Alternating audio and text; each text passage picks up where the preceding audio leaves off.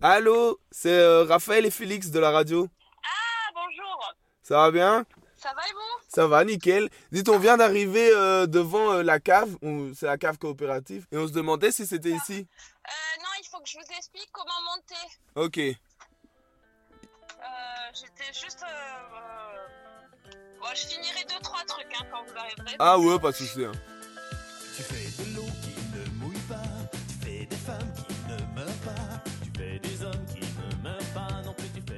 Avec Félix, on part sur les routes d'Occitanie. Entre Narbonne, Toulouse et les Pyrénées, à la rencontre de jeunes agriculteurs qui ont fait le choix de se lancer dans une agriculture non conventionnelle. La personne que vous avez entendue au téléphone, c'est Laura. Elle a 35 ans, elle est vigneronne et elle fait du vin nature à Villeneuve-les-Corbières dans l'Aude. Elle nous accueille en haut de sa colline, avec vue sur le massif des Corbières, et nous explique pourquoi elle s'est installée là. Quand je suis arrivée ici, alors j'avais rencontré plein de gens et euh, je suis vraiment tombée amoureuse du, lieu et euh, j'ai quand même été bien accueillie. J'ai eu la chance d'être bien accueillie à Villeneuve euh, avec des gens produits différemment, etc. Mais en tout cas, il y a du respect et donc ça, c'est cool. Euh, c'est les gens du secteur qui m'ont appris à tailler. Enfin, moi, j'y connaissais rien.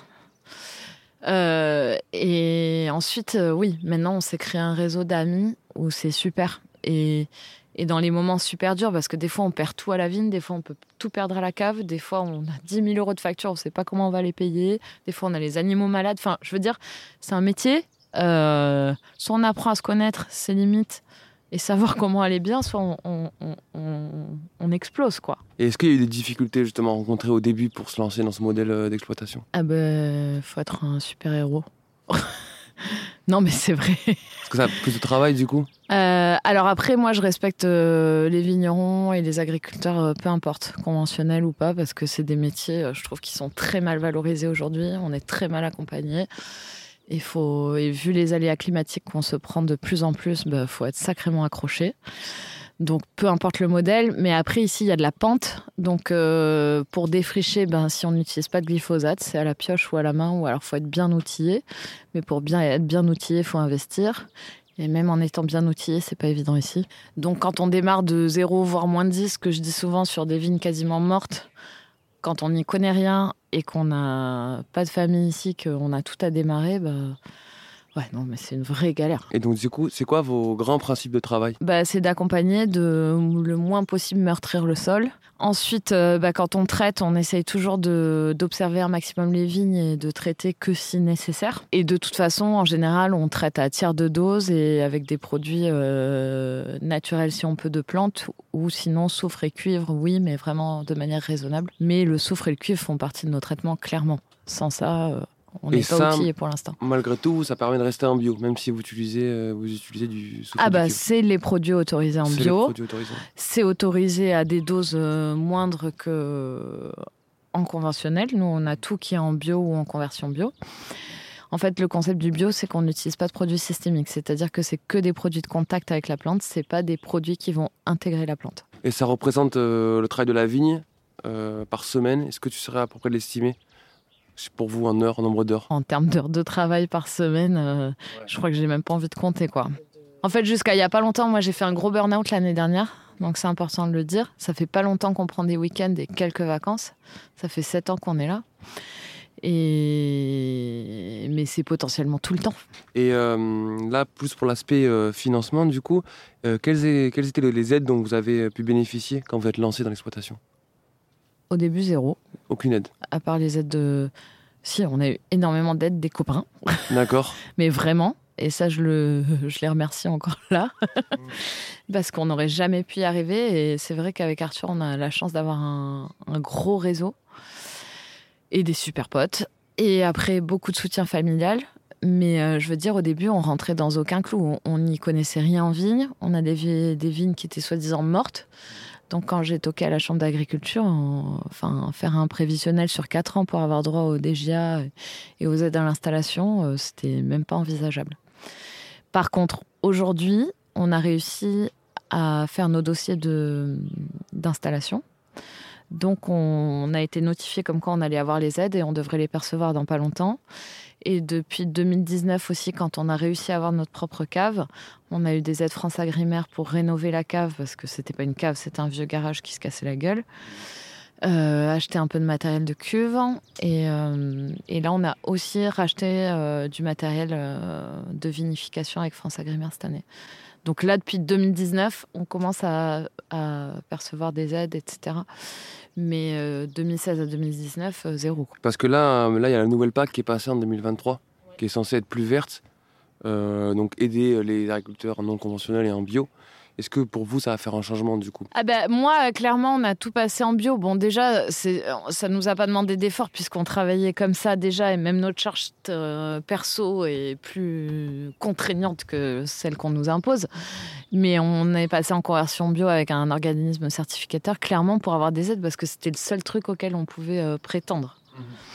Euh, le bio, ça nous a aidé quand même euh, de les avoir, mais là, je me suis pas du tout renseignée sur 2023. Et moi, les seuls échos que j'ai eus, c'est que les aides allaient diminuer. Je sais que l'aide au maintien en agriculture bio va disparaître, donc ça, c'est pas évident.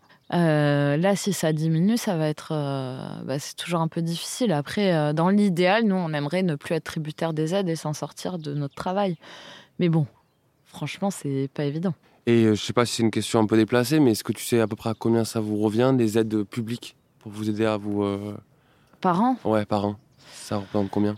Euh, en bio, je pense que je dois toucher euh, 3500, 4000 par an, max. C'est pas énorme. Et après, on a le droit au crédit bio de 3500 euros par an. Mais bon, par rapport aux charges qu'on a sur un domaine, euh, bah, ça permet de tenir à un certain moment, quoi. Mais c'est pas.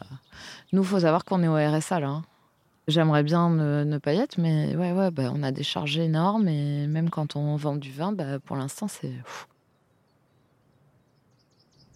Et moi, je remets pas en question les conventionnels, je remets en question le système qui fait que il y en a qui sont encore obligés de produire, il y en a qui sont révoltés, qui se rendent malades et qui ont plus envie de produire comme ça et qui n'ont pas le choix. Parce que nous, on a galéré, mais on a la chance d'avoir construit ce qu'on voulait. Quand on reprend une exploitation familiale, on ne peut pas tout changer, on révolutionne pas. Des fois, ça prend 20 ans de, de modifier une exploitation par rapport à toutes les charges, toutes les contraintes qu'on a, toute la, les, euh, oh, je trouve pas le mot, euh, les contraintes de structure. Par contre, euh, bah pour moi, c'est une catastrophe. Pour moi, si on veut parler des aides, il faudrait aider euh, plus les gens qui essayent justement de s'autonomiser, d'être moins euh, tributaires euh, d'intrants merdiques, hein, j'ai envie de le dire. Mais même moi, aujourd'hui, j'achète de l'engrais organique qui arrive de Bretagne. Ça n'a aucun sens. C'est là où tu veux dire où tu vas pas au bout de ta démarche Moi, je, pour moi, aujourd'hui, je vais pas au bout de ma démarche. Mais pour moi, pour aller au bout de notre démarche, il faudrait être un petit peu aidé, un petit peu reconnu aussi. Et, re- et aider, c'est pas que financièrement, c'est aussi. euh, moi, là, euh, ce dont j'ai envie de parler, c'est que je passe 20 heures par semaine sur de l'administratif. Et l'année dernière, avant mon burn-out, je faisais ça de 22h à 1h du matin. C'est pas possible, en fait. Et donc, on nous facilite pas la tâche, on nous permet pas de faire notre métier.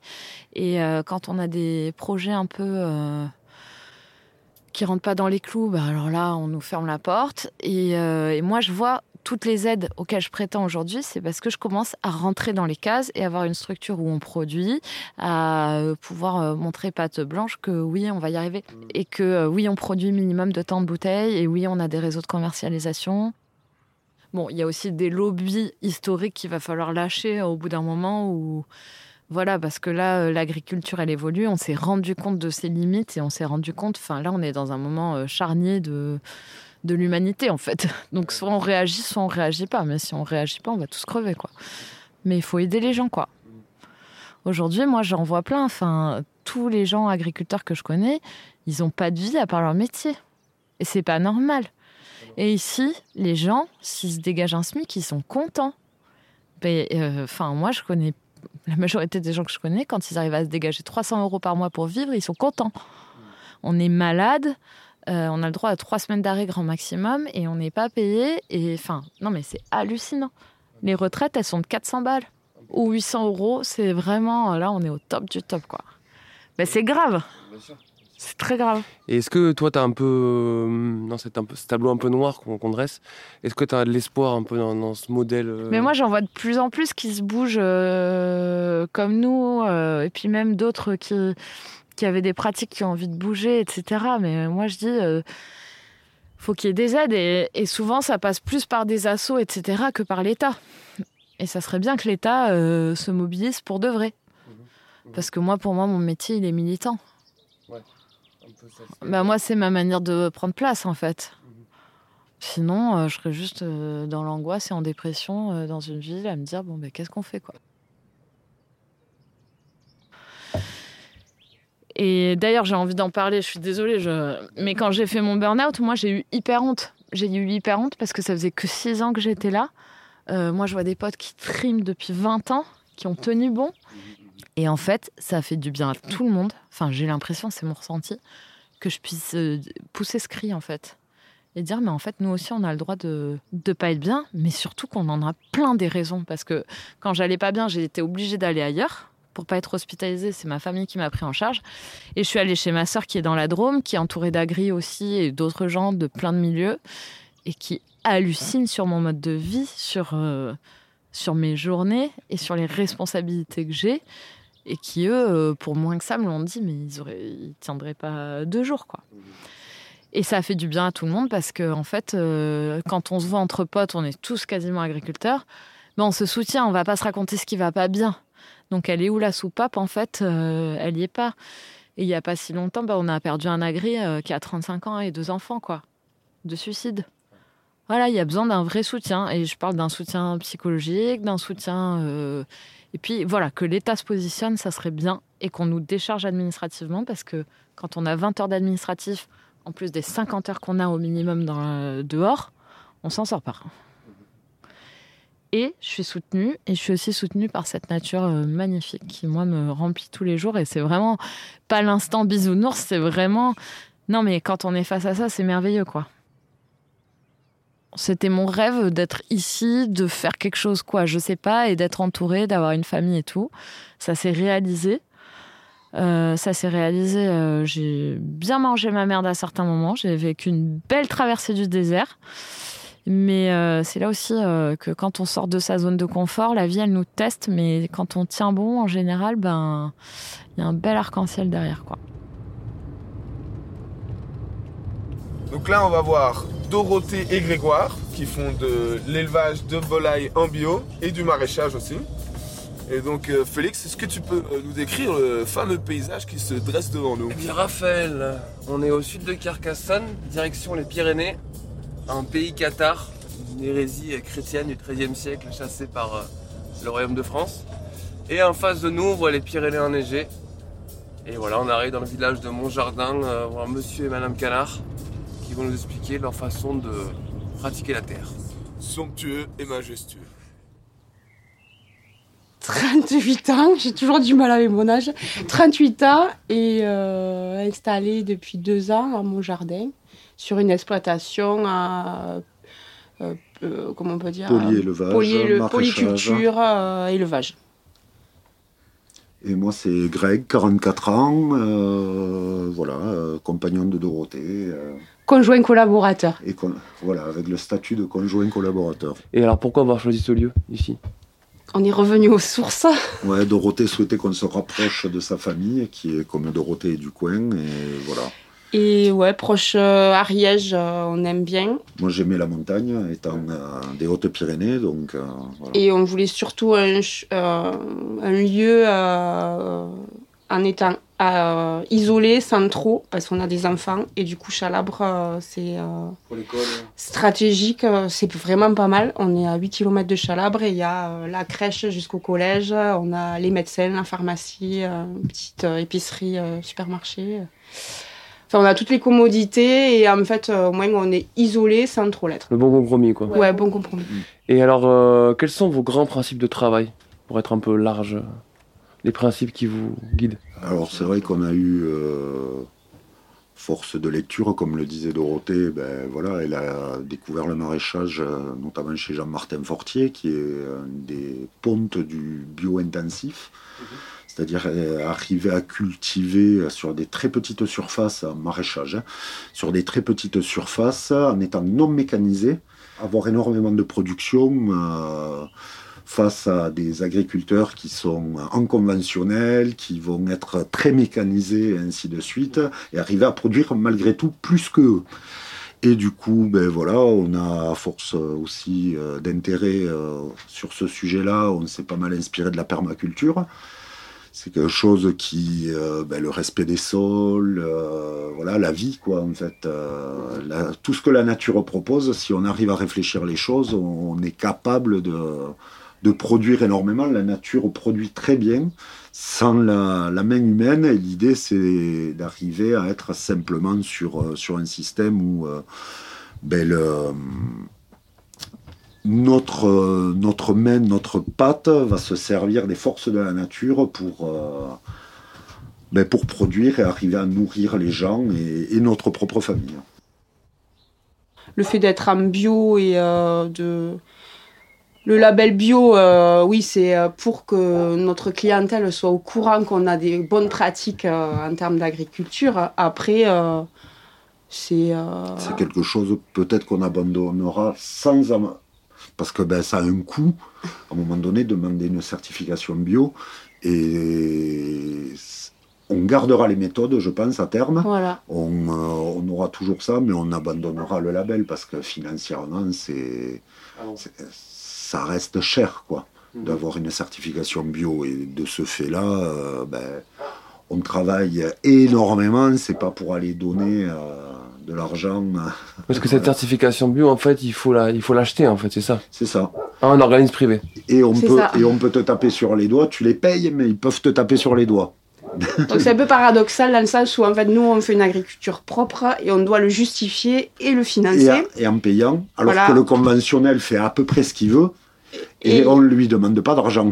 Voilà. C'est Donc un peu, même, c'est euh, un peu ça qui nous dérange dans la- le côté labellisation et euh, un peu. euh, Et parce que c'est des contrats de 5 ans, c'est ça hein Si je me trompe Alors si c'est par rapport aux aides euh, D'accord, pas que pour tu le label. euh, ouais pour euh, non pas pour le label.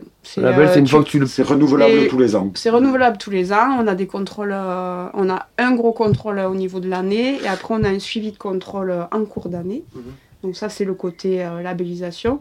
Et après le fameux soi-disant contrat euh, pour la partie bio, c'est plus euh, nous on a fait, on a un engagement bio euh, de conversion pendant deux ans et après un maintien de l'agriculture biologique. quoi. Et c'est combien, si on peut vous demander, cette certification bio? Ça représente combien par Là an? euh, nous c'est pour l'instant.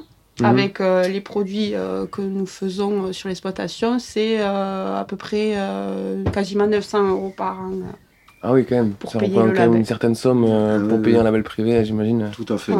Enfin, ça, en- ça en rajoute une par rapport Et à quand une on- charge supplémentaire. Et quand Dorothée fera du fromage, il ben, faudra Voilà, y augmenter aura- il y aura- encore chaque Parce que pour atelier. chaque en fait, produit, chaque atelier coûte. voilà, euh, un coûte un peu plus. Quoi. Donc, euh, Donc ça aussi, le consommateur, il peut l'apprendre. Parce que je pense que c'est pas connu non plus euh, des consos, euh, que l'agriculture biologique, ça a un coût aussi pour euh, l'agriculteur, malgré les convictions. et, euh, par rapport au financement euh, européen qu'on peut avoir, vous avez bénéficié de quelle aide quand vous êtes lancé dans ce. Alors moi, avec, euh, j'ai monté un dossier jeune agricultrice. Donc du coup, on a, on a la dotation de jeune agricultrice au début de notre installation, qui représente, euh, si mes souvenirs sont bons, 80% de l'aide totale. Et euh, éventuellement, nous aurons les 20% restants dans les 4 ans si notre projet est devenu euh, viable. D'accord. Donc ça, c'est la première aide. Après, il y a des euh, subventions possibles selon les types d'ateliers qu'on veut mettre en place. Mais bon, pour avoir la subvention, il faut monter un dossier et, euh, et c'est pas non plus une mince affaire. Et ensuite, il y a les subventions européennes qui concernent les surfaces, euh, les surfaces, euh, les animaux euh, et l'agriculture biologique. Est-ce que justement là, on, on parle beaucoup de cette nouvelle PAC Nous, on est à Bruxelles, donc on en entend beaucoup parler. On dit qu'elle est plus verte. Est-ce que vous allez en tirer des avantages de cette nouvelle PAC Pas du tout. Ça va être la même chose euh, que euh, précédemment, parce que quand on est en agriculture biologique, euh, ben, on est vert d'office. Mhm. Et ça va pas du tout changer euh, pour nous euh, en termes de, Finance. de finances. On va percevoir le même, euh, la même aide. ça n'aura pas d'impact économique ouais, sur l'exploitation. D'accord. Et ni sur les, euh, les critères qu'on vous demande, ça va pas changer quoi, il a rien qui change. Pour nous, non. La charge administrative, ça représente combien de temps pour vous dans une- Sur la semaine ou je sais pas, sur le mois, je sais pas Surtout comment. pour Dorothée. Ah, t'abandonnes. euh, Toi, du coup, t'es passé de- du rôle de la contrôleuse à plus ou moins Ouais. la monteuse de dossiers, C'est ça. etc. Et alors en fait, euh, je me suis pris une belle gifle quand même parce que bon, j'avais une connaissance du monde agricole, mais euh, en fait, je dis big up à tous les paysans parce que les agriculteurs parce que c'est impressionnant en fait euh, le travail. Et de le vivre, c'est euh, encore euh, autre chose. Et oui, la charge administrative est horrible et on n'est pas forcément très épaulé dans ça. Donc c'est vrai qu'en plus de ton travail qui est quand même physique sur le terrain toute la journée, quand après il faut se basculer côté administratif, tu es déjà un peu fatigué. Et du coup, ouais, la charge mentale en termes d'administratif est quand même euh, assez importante. Quoi. Et il faut le conjuguer avec une vie de famille, quoi. En plus. Voilà. Après, euh, en termes de temps, combien ça prend euh, Je ne saurais pas vous dire, mais euh, un tiers des journées, moi, j'ai envie de dire. ouais, c'est assez important. fatalement, euh, de, de la place qu'on occupe euh, au sein de l'agriculture, ben, on pourrait presque dénigrer euh, le, le travail des agriculteurs conventionnels, mais il faut pas se tromper, c'est eux qui majoritairement font manger la L'ensemble de France. hein. Et euh, j'ai un exemple sur un marché, une dame, une fois, qui voulait absolument au mois de décembre acheter des tomates. Euh, en France, maintenant, il y a la question de la saisonnalité qui est raccrochée au bio. Il y a beaucoup. les pays européens euh, ne sont pas tous logés à la même enseigne et voulait au mois de décembre des tomates bio. Il y avait un monsieur à côté de moi qui est primeur qui avait des tomates bio venant de notre pays européen euh, au mois de décembre. Donc cette dame était ravie. Moi, je préférerais qu'elle achète des légumes conventionnels venant de 20 km d'à côté de chez elle, plutôt que d'acheter du bio qui a traversé la moitié de l'Europe. Oui, ça y a plus de sens que ce soit Oui, bio au Voilà. final. hein, À un moment donné, C'est le label, comme on dit. Ouais, Voilà. c'est ça en fait qui nous dérange euh, dans l'agriculture biologique. euh. c'est que voilà. Et puis c'est pas uniformisé au niveau européen. C'est-à-dire que le cahier des charges bio en France va être beaucoup plus restrictif que dans la plupart des pays européens. Nous, on a envie de faire de l'agriculture paysanne, locale Voilà. et propre. Guillemets, euh, le côté euh, label, euh, c'est une chose. Ça permet d'avoir une carte de visite quand on commence aussi et au de dire des euh, circuits au de niveau des commercialisation. Voilà. ouais. Après, euh, Ça reste marketing au final. Quoi. ouais, Ah oui. ça reste. fait, ouais. euh, Parce que comme tu nous disais, tu, toi, tu, peut-être que tu pensais à arrêter de label bio sans forcément changer tes pratiques au final. Ouais, rester dans une agriculture propre et, et comme l'agriculture biologique, hein, sans avoir la- le label. euh, voilà. Et est-ce que justement vous avez euh, de l'espoir dans le modèle que vous proposez? Est-ce que vous pensez que c'est un modèle qui peut prendre de plus en plus de place dans on aimerait bien que ça prenne de plus en plus de place. Après, on le regarde de notre place déjà. C'est en deux ans, quoi, on se rend compte de la difficulté. euh, Voilà, en plus, on a multiplié les ateliers, nous. Mhm.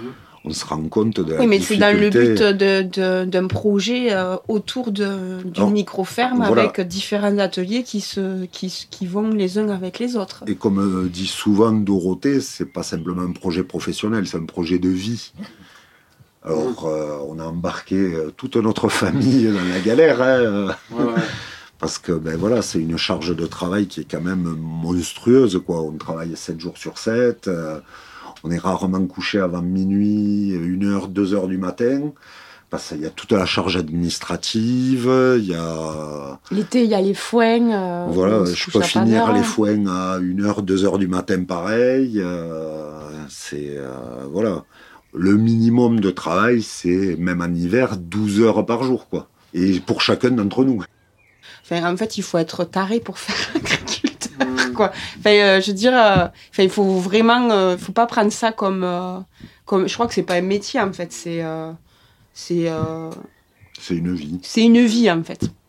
Et oui, ça, c'est compliqué peut-être à l'époque parce qu'ils étaient moins mécanisés et voilà, mais il y avait peut-être moins d'administratifs, euh, il y avait Il y avait peut-être plus de moins de pression aussi. aussi. Ouais, la main d'œuvre. Parce que ben, il y avait des cellules familiales complètes sous un même toit. Voilà, c'est. euh, Et si on répercutait euh, la, cette augmentation euh, voilà, du coût sur le, le prix des produits, enfin, on n'en vendrait plus de produits, je pense. Quoi. On ne peut pas proposer 6 œufs à 3,50 euros. Quoi. Donc, euh, ben, on diminue, nous, la petite marge qu'on pouvait faire pour arriver à, voilà, à satisfaire malgré tout le consommateur, mais on vit de plus en plus mal quoi, derrière. Justement, est-ce que vous avez des doutes parfois sur euh, ce modèle-là? Non. Sur la face Non? Ah ben non, il faut pas avoir de doute, sinon t'arrêtes tout en fait. Ok. Non, non, non, non. Après, on est très heureux d'être euh, dans ce cadre de vie aussi. euh.